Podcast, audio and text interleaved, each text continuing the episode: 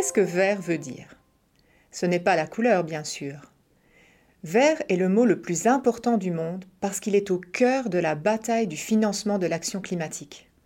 Nous devons comprendre ce qui est vraiment bon pour l'environnement et ce qui va vraiment freiner les changements climatiques, afin de trouver les ressources financières nécessaires. Si c'est vraiment vert, alors ça contribuera à sauver l'humanité. Et notre dictionnaire de la finance verte vous aidera justement à comprendre ce que c'est. Je m'appelle Maude et voici le podcast Solutions pour le climat de la Banque européenne d'investissement. Modifier notre régime alimentaire. Nous allons vous raconter comment notre alimentation menace le climat. Glossaire. Chaîne de blocs, alimentation durable, changement climatique et agriculture, gaspillage alimentaire. Nous grandissons tous avec à l'esprit le lien entre alimentation et climat. Dès notre plus jeune âge, nous apprenons qu'il faut du soleil et de la pluie pour faire pousser les cultures. En d'autres termes, que le climat a un impact sur notre alimentation. Mais le dérèglement climatique a changé la donne. La façon dont nous cultivons aujourd'hui nos aliments a des conséquences importantes sur le climat. En réalité, nous sommes arrivés à un point critique. Si nous voulons mettre un coup d'arrêt au changement climatique, nous devons réfléchir sérieusement à ce que nous mangeons et à la façon dont nous le produisons. Notre quête de nourriture s'est toujours faite aux dépens de la planète. Pendant des millénaires, lorsque nous voulions élever des animaux ou faire pousser des cultures, nous avons labouré, coupé ou brûlé la nature pour faire place nette. Cette façon de nous nourrir a entraîné une crise. La moitié des forêts de la planète, une superficie considérable, ont été abattues au cours des 5000 dernières années. Pendant les dix premières années de ce siècle, les pays tropicaux ont perdu 7 millions d'hectares de forêt chaque année, principalement au profit de l'agriculture. Cela équivaut à la superficie de l'Irlande et revient à détruire tous les dix jours une forêt de la taille du Luxembourg. Oui, malgré sa petite taille, le Luxembourg est bien un pays. Nourrir les 7,6 milliards d'habitants de la planète ne va pas sans dégrader des écosystèmes, surexploiter les ressources en eau et entraîner des changements climatiques. La production de produits agricoles alimentaires ou non alimentaires comme le cuir représente plus d'un tiers des émissions mondiales de gaz à effet de serre et approximativement un tiers de la demande mondiale d'énergie. La population de la planète devrait atteindre les 11 milliards d'ici l'horizon 2100. Si nous souhaitons nourrir tout le monde sans détruire nos ressources naturelles jusqu'aux dernières, l'agriculture doit trouver un moyen de coexister avec la nature. Nous devons rendre l'agriculture plus efficiente grâce à l'innovation, réduire les quelques 30% d'aliments qui sont actuellement perdus ou gaspillés et repenser notre manière de nous alimenter. Avant la révolution industrielle, un fermier pouvait s'estimer heureux s'il parvenait à nourrir sa famille.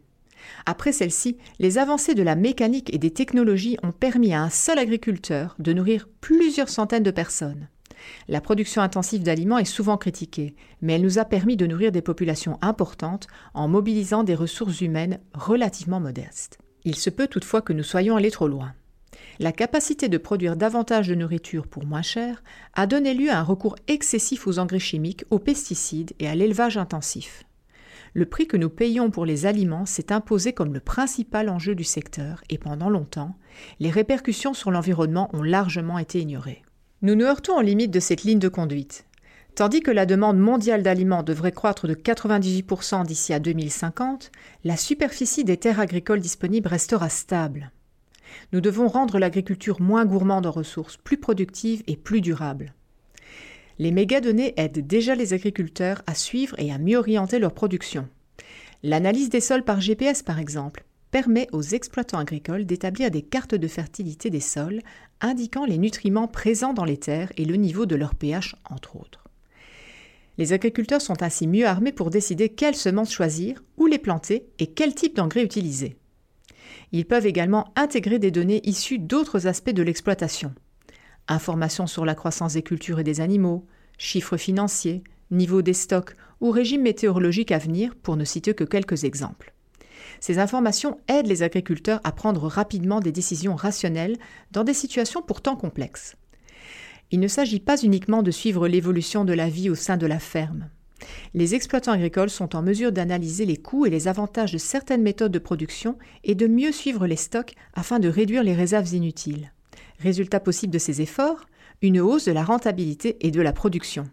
Les technologies comme les systèmes de suivi intelligent fondés sur la chaîne de blocs visent à accroître la transparence des chaînes d'approvisionnement en permettant de retracer l'origine d'un produit jusqu'à une ferme spécifique. Pour résumer, la chaîne de blocs stocke toutes les transactions dans des blocs de code qui sont combinés entre eux pour former une chaîne de blocs unique. Cette technologie donne la possibilité de suivre les produits selon certains paramètres, tels que la température, le délai de mise sur le marché et l'origine.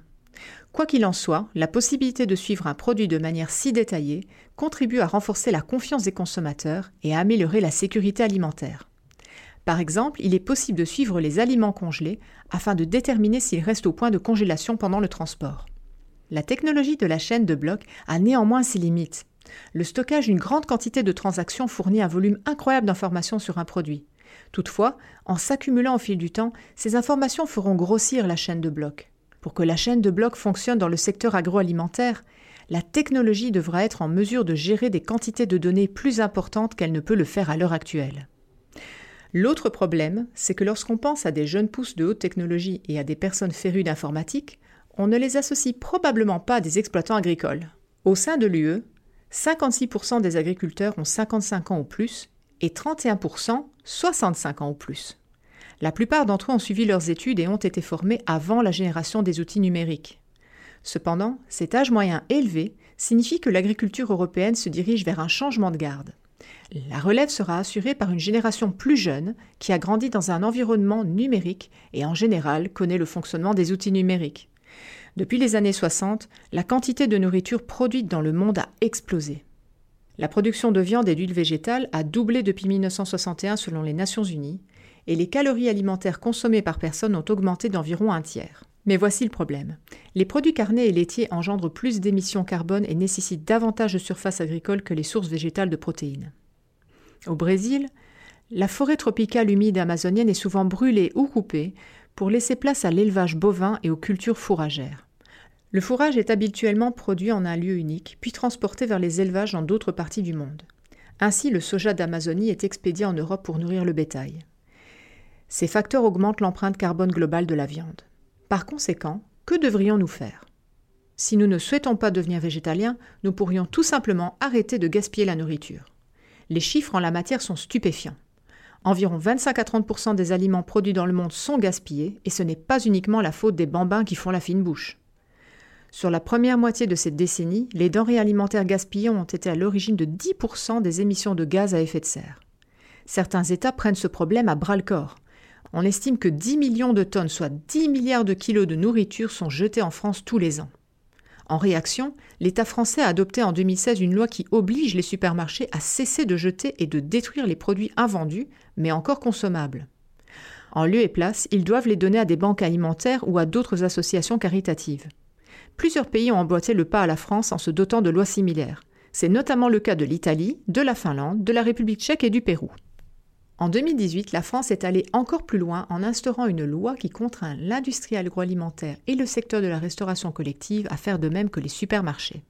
Quelle est la prochaine étape? Nous devons tirer parti de l'immense potentiel des outils technologiques à notre disposition afin de rendre l'agriculture moins destructrice et plus productive. Nous devons aider tous les pays à rattraper leur retard en matière d'innovation. Pour ce faire, il faut de l'argent et de nouvelles manières de financer des innovations dans le secteur de l'agroalimentaire, comme les plateformes de financement participatif.